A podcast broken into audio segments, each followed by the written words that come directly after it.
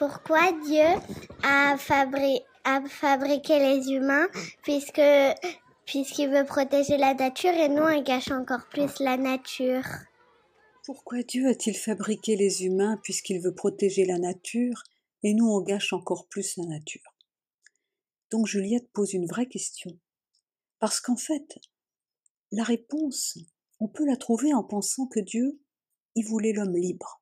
Et la liberté, c'est pour le bien et pour le mal, pour les belles choses, pour les bonnes choses, comme cultiver un jardin, faire pousser des fleurs, et pour le mal, la guerre, les destructions, destruction de la forêt, et tout ce qu'on fait aux autres hommes, et puis aussi aux animaux, car les animaux et la nature souffrent beaucoup de l'homme.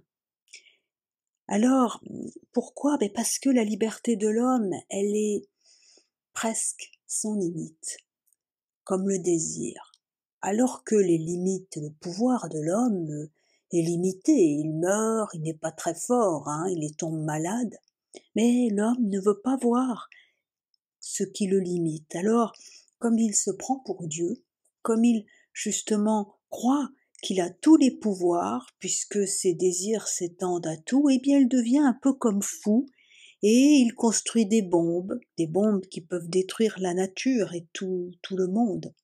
Il enferme les lions dans les cages, parce qu'ils sont tellement beaux, ils sont tellement puissants qu'il a envie de les observer, de les manipuler, comme ça à distance.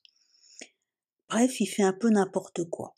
Mais en même temps, l'homme, il peut être poète, il est créateur, il peut célébrer la création par des chansons, par des peintures, il peut transmettre un monde magnifique et même faire des petites révolutions dans la pensée, dans les sciences, parfois dans la politique, comme la démocratie, comme l'école pour tous, comme la justice. Donc rien n'est figé. Avec la liberté, rien n'est figé, pour le meilleur et pour le pire. Et je crois qu'en fait, c'est un peu ce que Dieu voulait.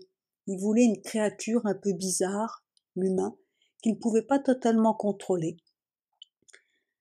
Alors, un peu comme euh, un, un, père qui aime des enfants, euh, aime parfois un enfant polisson, mais euh, quand cet enfant polisson revient à la maison, eh bien le père est encore plus content. Et c'est un peu ce qui peut se passer.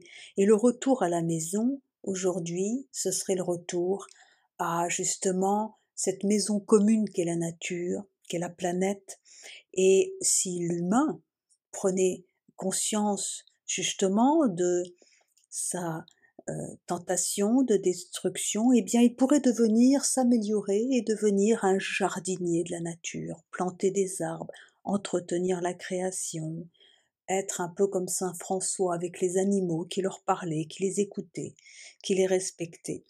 En fait, être bon, c'est un effort pour l'humain. Ce n'est pas contraire à la nature de l'humain, mais c'est un effort, il faut de l'éducation, il faut une culture, il faut une réflexion, il faut de l'attention, il faut surtout être conscient, comme tu l'es, qu'on peut détruire les choses. Et quand on est conscient qu'on peut faire mal, qu'on peut détruire les choses, que c'est finalement facile de détruire les choses, alors on devient très attentif. Finalement, cette conscience-là, eh bien, rend plus Et c'est peut-être ça la définition de la philosophie. Donc, d'une certaine manière, la philosophie permet ou permettrait, eh bien, euh, de lutter contre cette tentation de la destruction pour devenir un jardinier de la nature. Voilà, j'espère que j'ai répondu un peu à ta question qui est une grande question.